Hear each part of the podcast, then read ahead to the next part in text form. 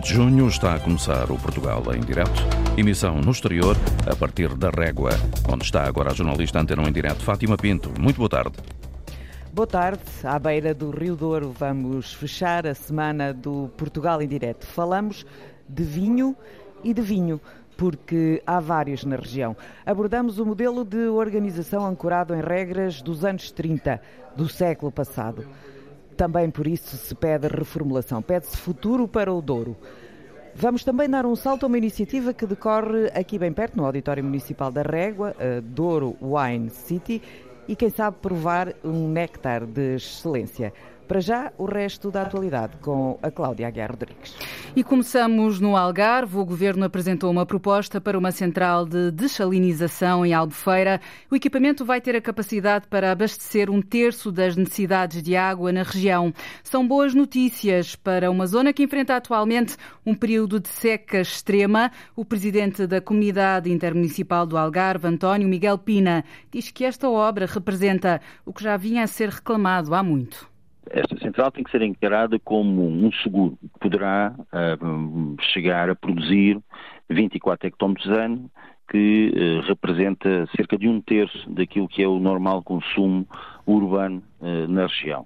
É algo que, para o qual temos vindo a alertar que era importante termos no nosso, na nossa região e no, e no, nosso país. O objetivo é abrir o concurso até o final do ano. O projeto que vai aumentar a disponibilidade de água na região do Algarve é financiado pelo Programa de Recuperação e Resiliência.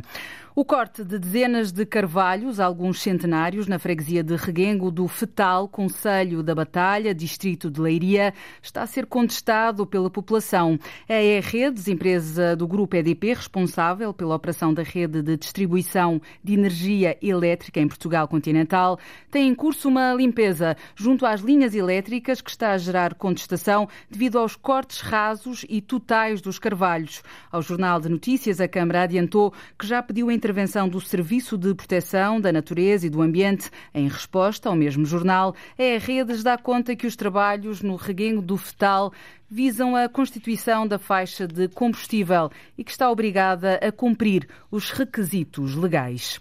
A Lagoa do Fogo, na ilha de São Miguel, Açores, é um dos pontos turísticos mais visitados e por isso o governo açoriano está a alterar as regras de acesso para diminuir a pegada ambiental. Por 5 euros, um autocarro sobe e desce a lagoa, mas há questões práticas, Sandra Pimenta, que ainda é preciso afinar.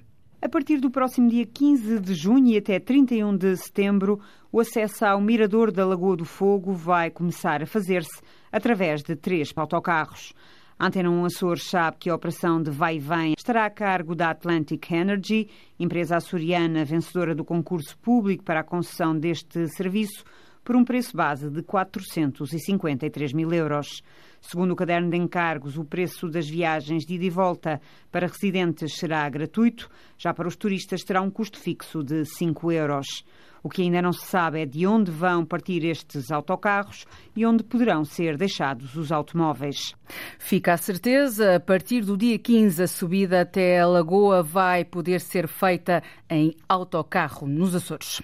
E dos Açores viajamos até o Fundão para provar a cereja. A festa da cereja começa hoje nas ruas de Algongosta, no Conselho do Fundão. Durante três dias é possível degustar vários produtos derivados deste fruto, como gelados, licores, doces, pastéis, pão e até bombons. E nem a chuva deve impedir os milhares de visitantes de provar a cereja, como garantiu a Antena 1 o vice-presidente da Câmara do Fundão, Miguel Gavinhos.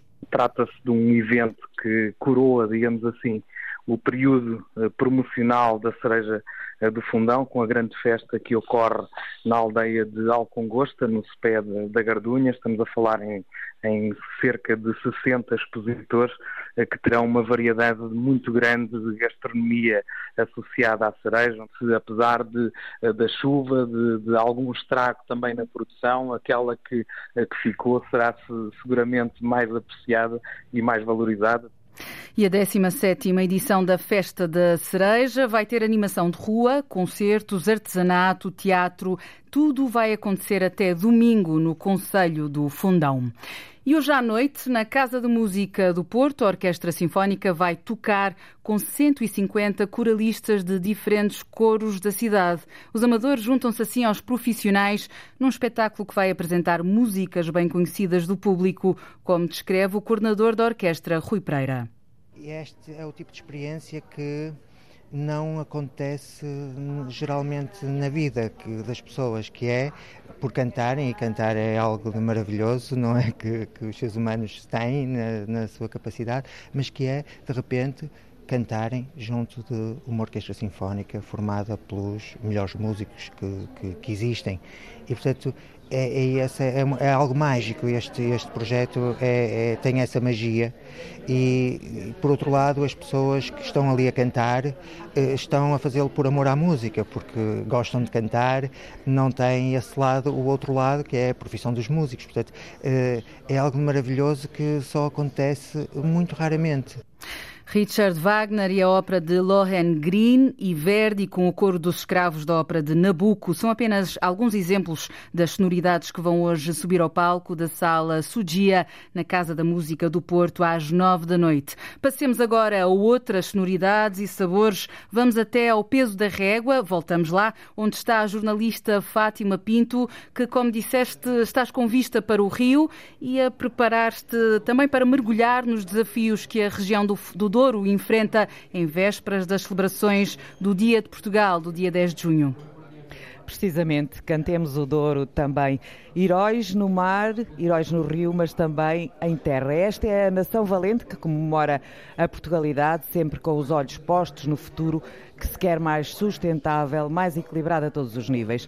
Auguram-se tempos incertos, sempre se auguraram. Olhamos para a paisagem e vemos esse veio de quase 900 quilómetros que desce da Serra de Urbião, em Espanha, até se misturar com as marés num porto que é sentido, mas que também é vinho e que no substantivo da palavra encerra e abre tantas discussões e vontades de mudança.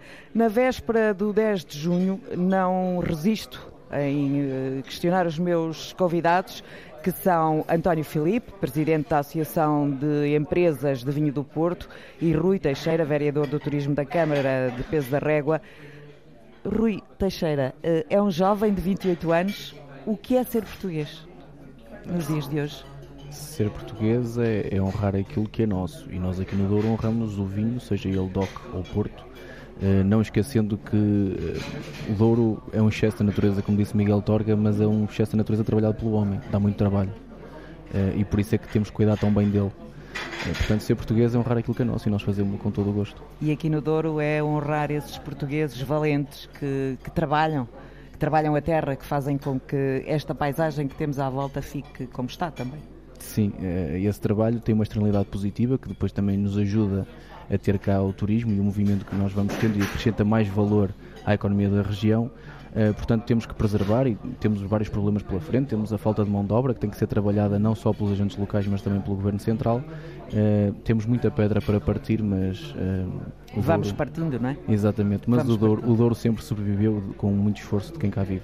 António Filipe, quer ser português nos dias de hoje? E digo dias de hoje porque estamos sujeitos a imensas contingências de, de todos os níveis, não é?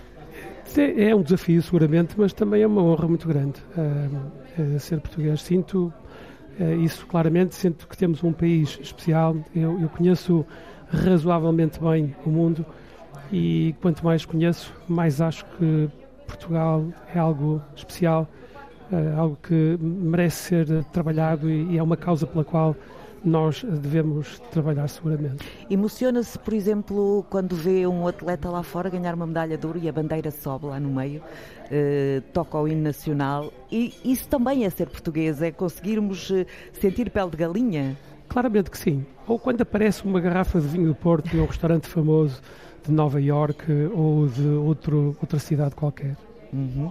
O senhor nasceu no Porto, na freguesia da Sé, e gosta de flores uh, ou melhor, de cameleiras e de camélias. Cresceu com elas e achou que esta era a flor do vinho do Porto. Eu sei que há outra história por trás que tem a ver com tulipas.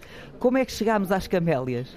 Pois, eu, eu nunca fiquei conformado com o facto de nos anos 80 se ter identificado uma tulipa uh, a qual se deu o nome de tulipa de vinho de Porto, uma flor que, que, que não é nada típica do nosso país e, e, nunca me conformei. E achei que faltava qualquer coisa. E há uns tempos atrás, há uns anos atrás lancei o desafio de encontrarmos uma camélia que pelo seu aspecto, pela sua complexidade, pela sua cor, pela sua dignidade pudesse representar uh, uh, o vinho do Porto as camelas estão muito ligadas ao Porto, estão muito ligadas ao Douro, estão muito ligadas à história das famílias do, do vinho do Porto e, e portanto, enfim, eh, eh, aconteceu, foi teve um final feliz. Encontramos uma temos... camélia que é a camela do vinho do Porto. Uh, temos a árvore, mas ainda não temos a flor ou já temos a flor? Porque já, também sim, é um processo que demora algum tempo, não é? Não, já, já temos uma flor. Já temos flor. A, a flor foi, aliás, foi a flor que permitiu um, eleger a comparação entre diversas flores. Foi, foi, foi a flor que, que permitiu encontrar aquela que nós achamos que representa com mais dignidade o vinho do Porto. Há pouco eh, o Rui Teixeira falava nos, nos, em alguns dos problemas que, hum, que o Douro tem, eh, com que se debatem neste momento, nomeadamente a falta de mão de obra. É uma das principais questões neste momento? Sim, nós temos uh, falta de mão de obra quer, quer na vinha, quer na, na, na hotelaria e na restauração. Um, o país tem crescido aquilo que é a população, o interior um, sofre um bocadinho mais do que o litoral relativamente a isso. Faltam políticas, sobretudo de âmbito nacional, para, para conseguir dar atratividade ao país. Um, que e, políticas, Rui? Pois que políticas essa é a discussão que a sociedade civil tem que ter. Uh, mas uh, dar, dar, nota só aqui de que neste momento os agentes económicos já começam a fazer esse esforço por si só. Uhum. Já temos alguns empreiteiros agrícolas, já temos alguns, algumas uh, instâncias hoteleiras que já começam a criar alojamento para trazer gente que vai lá trabalhar e ficar lá a dormir. Portanto. O problema da mão de obra vai entroncar no problema da falta de casa, de alojamento também. Uma coisa está diretamente quase ligada à outra. O que é, o que é engraçado porque se estamos a perder população, porque é que estamos a ter pressão nas casas? Porque nós estamos a concentrar as pessoas no centro centro dos conselhos. Uhum. Uh, nós temos vários incentivos à, à, reabilitação urbana. Nós aqui no Conselho temos isenção de taxas, a, a, o IVA passa de 23 para 6. Um, ehm, temos apoio no município para ajudar na, na, na, submissão de projetos, de candidaturas, mas eh, estamos a reabilitar o centro do Conselho. Mas no, no, no, no limite do Conselho e no limite dos Conselhos todos, acaba por acontecer aquilo que acontece no país que as pessoas concentram-se no centro dos conselhos e por isso é que existe tanta pressão no, no mercado imobiliário. Ora, é uma pressão que temos de norte a sul do país. Vamos falar do, da, da, iniciativa que decorre aqui bem perto, no Auditório Municipal Douro Wine City, eh, uma iniciativa da Câmara Municipal eh, que está a decorrer.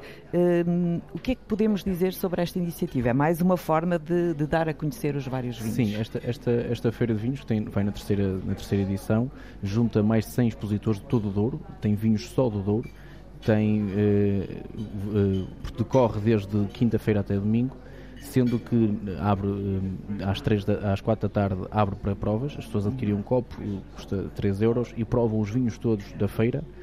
Um, ehm, posteriormente, a feira na parte de baixo encerra e na parte de cima podem degustar umas tapas, beber vinhos e tem momentos de animação, o que garante uma tarde bem passada. Pelo meio ainda podem assistir um show cooking.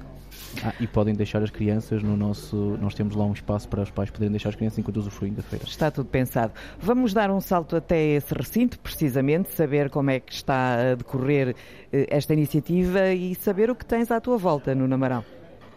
À minha volta tenho um sol à frente na Serra das Meadas, também a espreitar ali ao lado no Monte Muro, e há pouco chovia copiosamente nesta foz de vários caudais. São rios e rios que nascem neste vinhedo, nestes socalcos esculpidos pelo homem, como barragens têm lagares e pipas. Já sabemos, ouvimos há pouco aí o vereador, sem produtores, muito mais rótulos que por aqui uh, vêm desaguar e também animar, encantar este Val do Douro que já é encantado. Há várias iniciativas, degustações, conversas, debates, provas e também até Dona Antónia, a Ferreirinha e o Barão de Forrester, esses dois arquitetos da primeira região demarcada do mundo, por aqui passaram através de um grupo de teatro. À mesa, nesta mesa da rádio, temos biscoitos de vinho generoso, já vamos percebê-lo, e também caminhos, um caminho, iter, eh, caminho em latim, vamos já à origem desse eh, nome, desse rótulo, desse vinho. Filipe Pizarro, há pouco apresentou-se informalmente reguense, duriense e uma mulher também que estudou enologia aqui, no Douro, na UTAD. A dada altura, em 2007, disse-me andava à procura de caminho e criou este vinho, este iter, caminho em latim. É verdade. Boa tarde. Boa tarde, Nuno. Boa tarde a todos. O ITER surge uh, à procura de um caminho e resulta de uma adversidade que se veio a mostrar uma enorme oportunidade de vida. Na realidade, eu chego em 2007 à WPR. Uh, WPR, que é uma empresa de consultoria vínica, digamos, ou vitivinícola. É uma empresa que desde há 20 anos que presta apoio a pequenos e médios produtores de vinho. De, de vos recordar que a região do Douro vive uh, atualmente a revolução que é de passar de uma região de vinho do Porto para uma região de vinhos Porto e Douro e, portanto, a profissionalização do setor foi algo emergente e a WPR surge como resposta a essa necessidade. Já vamos à WPR, a todo este trabalho que fazem, planificação de adegas, planificação de colheitas e vindimas, mas este ITER eh, saiu da universidade, saiu da UTAD, é enóloga feita e e com 23 anos, o que é que vai acontecer? Aconteceu uma oferta de estágio nesta empresa, mas com a grande interrogação talvez não haja empregabilidade. Então, Filipa, o que é que tu gostavas mesmo de fazer? Ingenuamente eu queria era trabalhar e de facto ganhar experiência, mas senti o desafio, por que não, tentar o meu caminho e tentar eu própria desenhar o meu próprio vinho e assim surge o ITER. O ITER resulta de facto da, da, da, desta palavra em latim e é mais do que um projeto profissional, é sobretudo um projeto de vida de facto tem acompanhado todo o meu crescimento enquanto pessoa, enquanto profissional. O ITER ainda hoje eh, percorre os diversos hectares ao longo da região do Douro à procura das suas melhores uvas. O ITER no Douro surge em 2007 com o primeiro tinto, eh, seguido do primeiro branco de 2008 e, portanto, tem uma história eh, curta, mas bastante simbólica ao longo destes anos. E continua a produzir vinho, nomeadamente em parceria com enólogos eh, italianos, mas estamos no Douro Wine City, começou ontem, dia 8, termina domingo, uma, uma iniciativa que acaba por casar também aqui eh, duas efemérides. Eh, o Douro é a cidade europeia do vinho, em 2023, e amanhã aqui se comemora o, o 10 de junho. Filipe Pizarro, nestas alturas de efemérides, muita gente faz balanços, como que num aniversário, como... Eh, difícil será dizer que os enólogos mudaram esta paisagem, mas também a mudaram de facto, eh, depois de séculos e séculos de trabalho Neste momento, quando olha para este Douro, eh, que também é multifacetado, apesar de haver alguma homogeneidade, qual era a, urgência para esta região? Essa é uma resposta que, de facto, faz-nos pensar em diferentes vertentes. É inequívoco que o Douro e a sua monumentalidade é única em todo o mundo. De facto, são vários séculos de história em que nos temos reinventando uh, e construindo uma região que não é apenas e só uma região de excelência para a produção de vinhos, mas também uma uma região que se tem adaptado às exigências atuais e, portanto, falamos de uma revolução não só na produção, mas sobretudo na comunicação, no marketing, em saber levar Portugal uh, dentro das garrafas que fazemos nesta região e para todo sabido. mundo. Eu julgo que sim. Eu devo dizer que sinto-me muito orgulhosa por ser parte ativa nesta revolução. Sem dúvida que apenas é possível pelas gentes do Douro. Não nos vamos esquecer, o Douro hoje está de moda e bem, mas é preciso reconhecer eh, e dar mérito a quem escolheu ficar cá.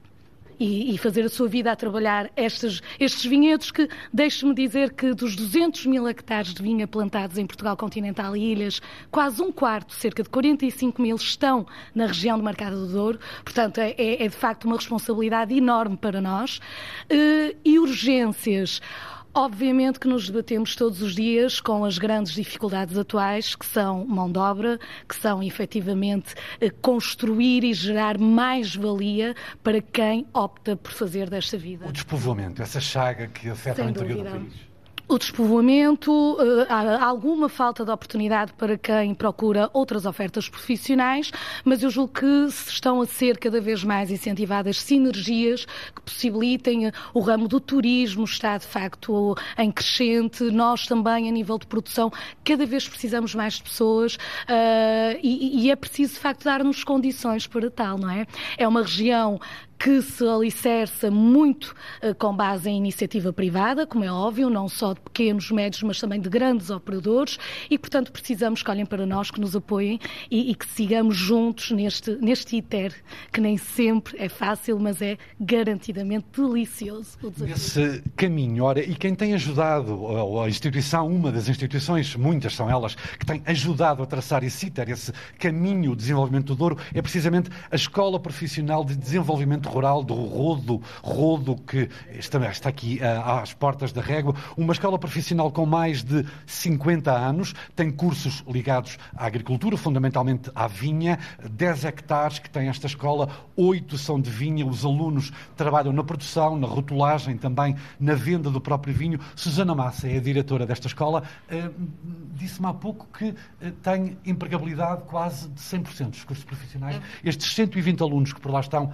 no dia de hoje. É verdade, boa tarde a todos. De facto, nós somos uma escola agrícola, profissional agrícola, pública, uh, com mais de 50 anos. Somos uma das 15 escolas agrícolas públicas que existem no país, mas temos aqui, como estamos implementados aqui na região uh, de Mercado do Douro, temos esta forte componente uh, vitivinícola na nossa escola. Nós somos a única escola do país a produzir vinho generoso, portanto, temos autorização para isso e temos uma marca registada de 10 e 20 anos. Portanto, estes 120 alunos que nós temos na escola, de facto, articulam aqui à volta do que é que é a essência e a matriz da escola, que é esta componente vitícola. E, portanto... Funcionam, desculpe-me, eh, do décimo ao décimo segundo ano? Exatamente, funcionamos do décimo ao décimo segundo ano, portanto, nós temos cursos profissionais de nível 4 e damos eh, dupla certificação aos nossos alunos. Eles têm qualificação profissional para no final do décimo segundo ano ingressarem imediatamente no mercado de trabalho, nas várias áreas que a escola proporciona. Que são?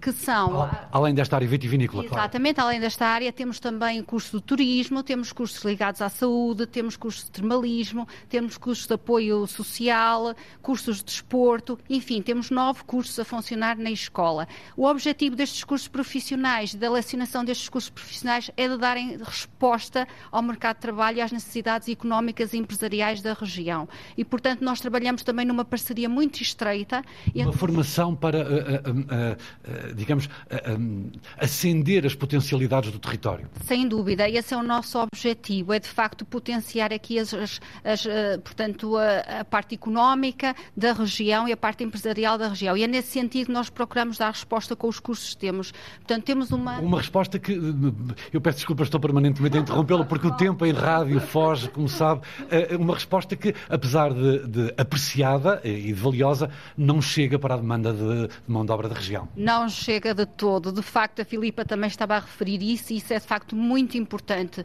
que é a necessidade que existe nesta região de uma qualificação profissional rigorosa e que nós podemos dar, nós temos é que tornar, portanto, esta parte atrativa para conseguirmos de facto motivar os nossos alunos e obter mais alunos e, saber, portanto, eles saberem, de facto, uh, dar essa uh, informação de que, de facto, os cursos que nós ministramos são os cursos que dão resposta à região e que lhes permitem uma taxa de empregabilidade a 100% e também o prosseguimento de estudos no ensino superior, que isso também já existe. Tem muitos casos de alunos que saiam do Rodo e vão, por exemplo, para cursos de enologia, de engenharia agroflorestal, de turismo?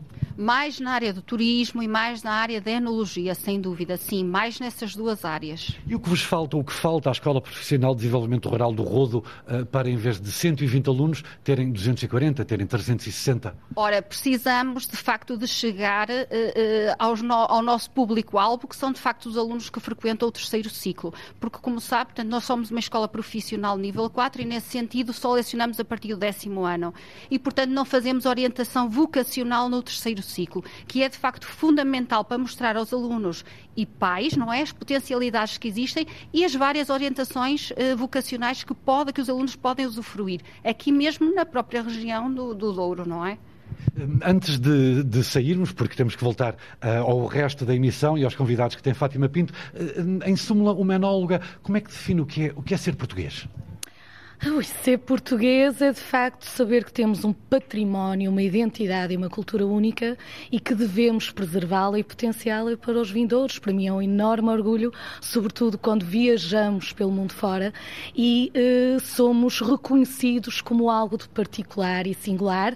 É, é viver num cantinho maravilhoso que nos dá imensas potencialidades, saibamos nós aproveitar e fixar os novos portugueses. E repito, quase que em eco a Susana Massa, a diretora da Escola Profissional De Desenvolvimento Rural do Rodo. O que é ser português? Eh, ser português é defender aquilo que é nosso, portanto, com unhas e dentes, digamos assim, e de facto contribuirmos todos um pouco para o desenvolvimento deste nosso país e principalmente aqui desta nossa região.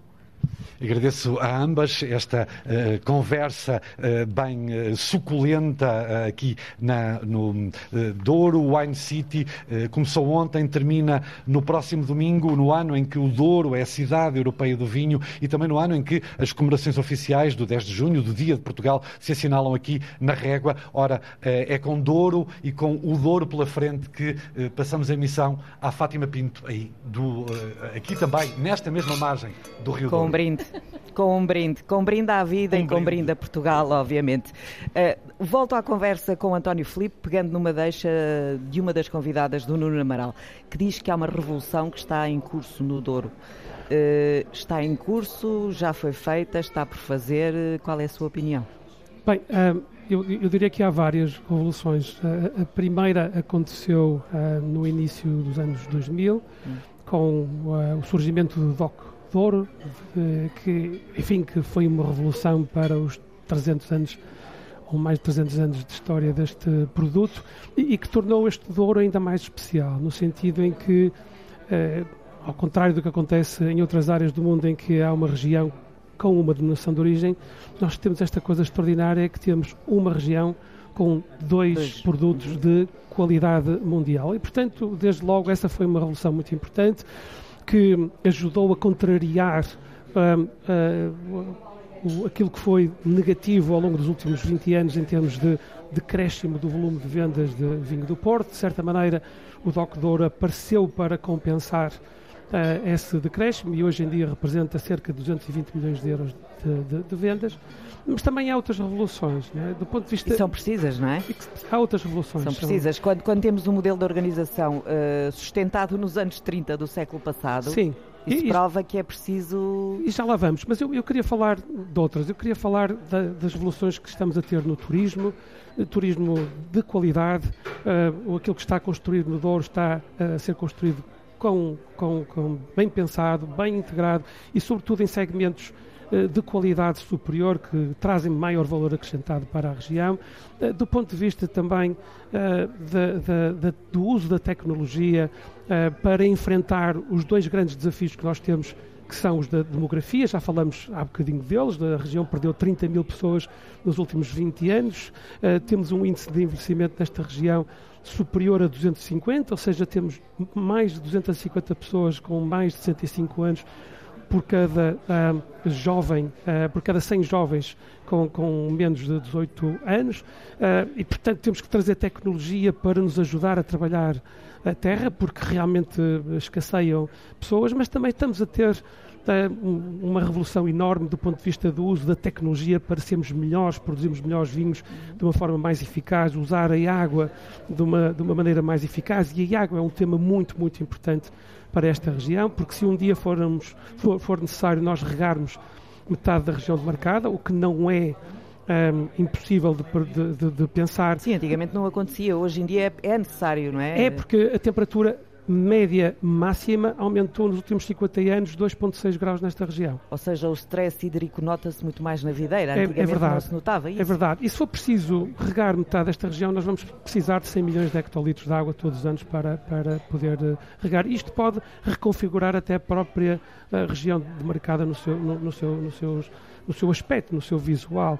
Uh, e há mas... água na região? Se... Sim, temos a água do rio, ah. mas, mas a água do rio pode ser usada até um, uma determinada altitude, dizem os técnicos, não mais do que 300 metros de altitude. Mas eu quero chamar a atenção para esse aspecto muito importante, com a ajuda do TAD, com a ajuda de jovens inólogos, uh, jovens técnicos de viticultura, nós hoje em dia estamos a empregar as melhores técnicas uh, que estão a ser usadas a nível mundial para monitorização da, da, da vinha, para tratamento da vinha e para melhoria da eficiência da vinha, desde sensores, desde drones, utilização de imagem captada por satélites, de robôs que andam pelas vinhas a, a, a, sensorizar o comportamento de vinha. Esta região é uma região antiga, mas não é uma região velha do ponto de vista tecnológico. E os produtores, eh, obviamente os mais antigos, digamos assim, mais velhos, eh, são receptivos a essa tecnologia?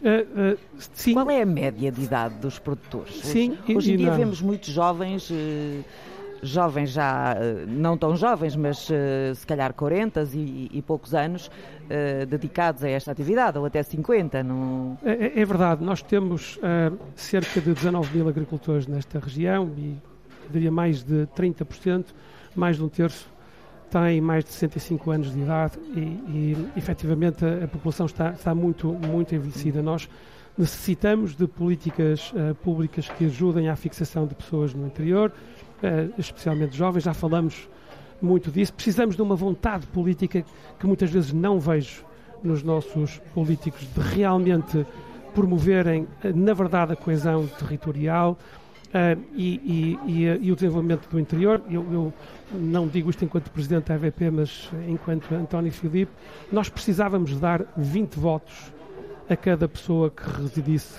no interior para que as coisas pudessem realmente mudar. Acha que... Ou 20 ou 200. É uma, é uma solução, mas é utópico também, não é? Uh, como é que resolvemos uh, com os pés assentes na terra, como se costuma dizer. Como é que se resolve essa questão, essas questões ligadas Bem, a, a grande questão que, que neste momento... Eu há 30 anos que ouço essas questões e tenho crescido com elas. A, a grande questão do Douro é uh, o seu modelo económico. Uh, a região toda, o ano, o ano, passado, faturou 624 milhões de euros. Uh, e para vos dar um exemplo, uma comparação, a região de Champagne, no mesmo ano, faturou 4.500 milhões de euros. E, portanto, o grande desafio desta região é, é gerir eh, este bem de luxo que tem qualidade, que tem uma história, mas que em algumas dimensões, nomeadamente do Doco Douro, não é escasso. Uh, enfim, nós temos um excedente de, desse vinho e torná-lo escasso e gerir esta escassez de maneira que estes 624 milhões de euros se possam transformar em 800 milhões de euros e mais tarde em mil milhões de euros. E com isso podemos remunerar melhor a cadeia de valor, uh, naturalmente incluindo os lavradores uh, desta região. Deixe-me chamar à conversa o vereador uh, do Turismo da Câmara de Peso da Régua, Rui Teixeira. Concorda com, com estas palavras? E fazia-lhe outra, outra questão. Falámos no turismo. Um, turismo de qualidade, porque os operadores privados também proporcionam isso mesmo. Há turismo a mais? Há pressão do turismo nesta região?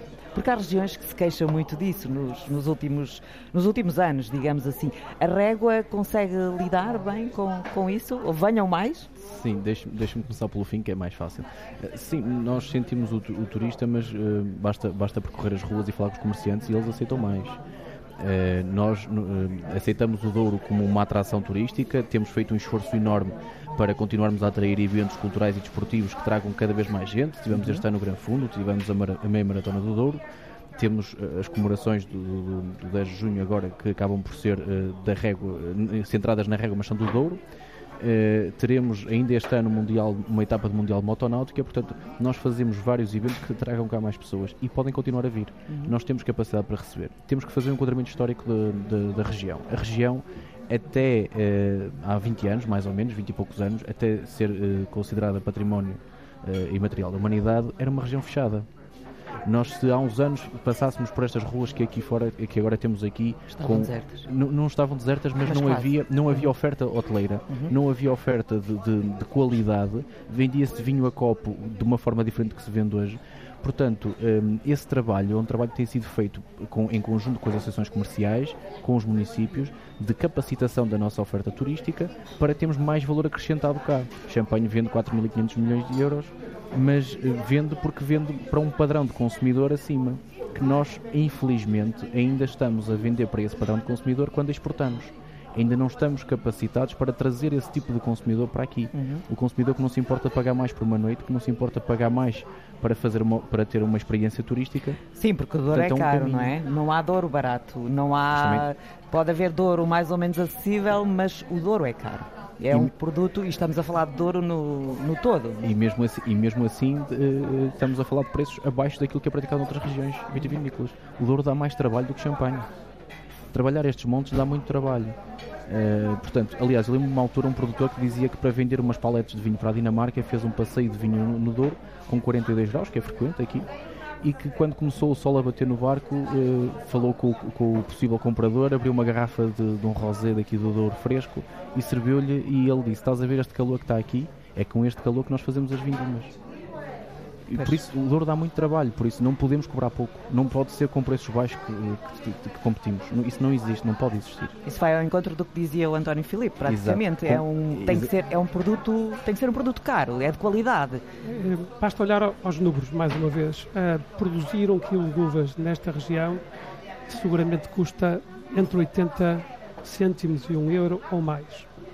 Produzir um quilo de uvas no Chile custa 11 cêntimos e, portanto, a nossa guerra não pode ser uma guerra pelo preço, como foi dito. Tem que ser uma guerra pela diferença, pela qualidade intrínseca e por poder contar esta história maravilhosa que é de ser património mundial Unesco desde 2001. Eu tenho pena que os nossos ouvintes não possam estar na posição que eu estou de ver este, este, este corpo, rio, rio à nossa frente, esta cor maravilhosa uhum. e aproveito a oportunidade para, para dirigir ao país um convite para visitar a região do Douro. Como é, que os senhores, como é que os senhores empresários lidam com a questão hum, do, excesso, uh, do excesso de impostos? Chamar o nome às coisas e do excesso uh, do Estado em querer tutelar a economia. É uma das questões que se sente aqui duramente também. Sim, nós temos desde logo um, desafio de, de afirmação internacional uh, dos, dos, nossos vinhos. Uh, os vinhos portugueses, em geral, não estão sozinhos. É um mundo altamente competitivo. Uh, toda a gente quer exportar. pelo menos metade de todas as, as garrafas que são produzidas no mundo passam pelo menos uma fronteira. Portanto, há muita gente a vender. Faz muito bom vinho no mundo e, e barato. Uh, uh, dizia um, um, presidente meu antigo que é, é quase é preciso fazer de propósito para se fazer um, um mau vinho. Portanto, há muita gente a produzir bom vinho e, e nós temos um, um, grande problema com a afirmação dos nossos produtos, nomeadamente o vinho de Porto, que tem uma graduação alcoólica mais elevada do que os restos de vinhos uh, comuns. E nesse sentido, a questão do imposto para os vinhos do Porto é manifestamente eh, relevante. O senhor há eh, pouco e... falava nas alterações uh, dos padrões de consumo e também na, na, nas exportações que, que, têm vindo a baixar, não é? O, Sim, no caso do vinho Porto tem vindo a baixar, mas voltando atrás à questão dos impostos, eles hoje em dia servem como armas, armas entre entre países, no processo de desglobalização uhum. que nós estamos a sentir, claramente, uh, uh, os impostos sobre o álcool e sobre os vinhos, uh, em particular, é usado como uma forma de desglobalizar as economias. Por outro lado, também, e aí compreende-se que haja um esforço no sentido de de, de controlar o uso abusivo do álcool, uh, os impostos acabam por também ter um papel muito importante na redução em determinados segmentos, nomeadamente nos segmentos mais, mais baratos. Há pouco falávamos nos números relativamente à, às exportações e, e, às vendas em território nacional. Em 2022 eh, foram 624 milhões em comercialização, 200, 381 referentes a exportações, com 22% de quebra junto dos britânicos. Isto penso que será relativo a vinho do Porto. Este ano de 2023 já há números. Eh, começou mal, mas já vai mais ou menos, não é? Sim, os, os números não são particularmente bons uh, até este momento. Uh, nós sentimos até o final uh, do mês de abril, em termos globais, e de maio, relativamente à exportação, uma queda que se situa mais ou menos em 10%. 10% em volume e 10% em valor, quer para o vinho do Porto, quer para o Doco Douro, grosso modo. Uh, uh, o único fator que podemos dizer que é relativamente positivo é a subida do preço médio quer para o Porto, quer para o Doclor. Mas também tem que assim ser, porque o ano passado tivemos aumentos muito significativos de matérias-primas, tivemos aumentos muito significativos dos materiais de engarrafamento, em particular com garrafas, e portanto é manifestamente necessário transmitir eh, estes aumentos para os mercados, sob pena de nós uh, vermos a margem desaparecer por completo. Como é que, como é que se olha para um tempo, tempo no sentido de, de meteorologia mesmo, como este, incerto, com granizo, com trovoadas? É uma dor de alma para os produtores. Sempre foi. Sempre é, foi, mas, nós mas, estamos, mas é, um, é um, as alterações climáticas é, é um, a, é um negócio é, é um negócio que é ingrato nesse sentido porque estamos dependentes da natureza, mas ao mesmo tempo, quando uh, chegamos ao final de uma vindima e olhamos para os vinhos que são produzidos nesta região, vemos a, a forma generosa como esta natureza nos recompensa e ficamos agradecidos. Mesmo com, com perdas, o, a compensação é, supera tudo. Nós estamos é? aqui há 300 anos, estaremos seguramente mais 300. Rui Teixeira, se eu lhe perguntar uh, qual é o principal problema desta região, o que é que falta? Uh, porque sabemos que falta muita coisa, já falámos na demografia, uh, que é um dos principais problemas, provavelmente. O que é que falta mais? Que, que políticas, do que depende do poder político, o que é que falta? Esboça um sorriso, obviamente é, é, que. É simples, é simples de explicar. Nós só hum. pedimos que não nos tirem mais do que, que tiram aos outros hum. e que nos deem o mesmo porque nós com menos conseguimos colocar-nos no patamar de outras regiões que têm outro tipo de, de, de facilitismos. Nós não pedimos que, é que, eh, que nos deem mais uma linha eletrificada. Pedimos que eletrifiquem esta que eletrificaram as outras. Dentro do prazo. Nós não pedimos para ser beneficiados no país.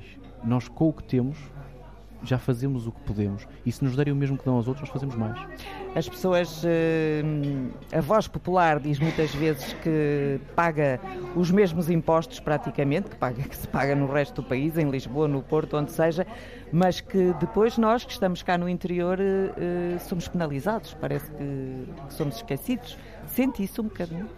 Eh, nós sentimos isso quando tentamos uh, justificar um investimento aqui e a primeira resposta que nos dão é mas não há lá gente. Uh, não há lá gente, mas o investimento é para trazer mais gente. Nós hoje assistimos a um movimento dos nómadas digitais, por exemplo, em que procuram vir para aqui porque aqui tem qualidade de vida, tem uma gastronomia única e tem fibra ótica em todo, em todo o Conselho, por exemplo. Nós cada vez mais temos jovens até aos 30 anos que trabalham cá. Que é um trabalham cá para o mundo todo. Também. Portanto, uh, o paradigma está a mudar e é bom que o Poder Central, há pouco falamos de uma reorganização do poder eleitoral, do, do sistema eleitoral, uhum. a, a, revisão constitucional está aí e acho que é um tema que deve ser, deve ser visto. As pessoas até podem sair do território, mas o território continua cá. Eu continuo a ter que uh, gerir o território, eu continuo a ter as mesmas dificuldades, eu continuo a ter que ter homens na rua, pagar o gás óleo, pagar. Essas dificuldades continuam a existir, portanto, não podemos distribuir apenas o dinheiro ou os votos mediante as pessoas, também devemos olhar para aquilo que é o território questão sobre a gestão de, das autarquias. Uhum. A sustentabilidade do Douro a nível de futuro. António Filipe, para quase terminar, qual é o maior de todos os desafios da região? E não falo só de vinho, falo da região mesmo. É, é este desafio de sustentabilidade eh, ou de redução da insustentabilidade eh, que, que é mais por aí, não é? A redução. É, a redução da insustentabilidade que nós, nós uh, sentimos e que tem claramente uma dimensão económica. Necessitamos revisitar aquilo que estávamos a falar há pouco do quadro regulamentar desta região, eh, que está eh, em vigor há quase 100 anos e que foi desenhado para um território e para uma realidade económica que já não é atual. E, portanto, nós temos que urgentemente uh, revisitá-lo e ser corajosos nas medidas que temos que implementar e que podem ter algum impacto negativo no curto prazo, mas que são absolutamente essenciais para eh, garantir esse futuro em que o bolo não diminui, mas que o bolo aumenta. Obrigada, obrigada aos dois por terem estado no Portugal em direto. Terminamos aqui uma semana de emissões à Beira Douro com produção de Lourdes Dias, com o jornalista Nuno Amaral e hoje o apoio técnico de Rui Fonseca. Foi o Portugal em direto. Boa tarde. Fátima Pinto e Nuno Amaral, jornalistas Antena 1 com o Portugal em direto toda a semana a partir do exterior na região do Douro.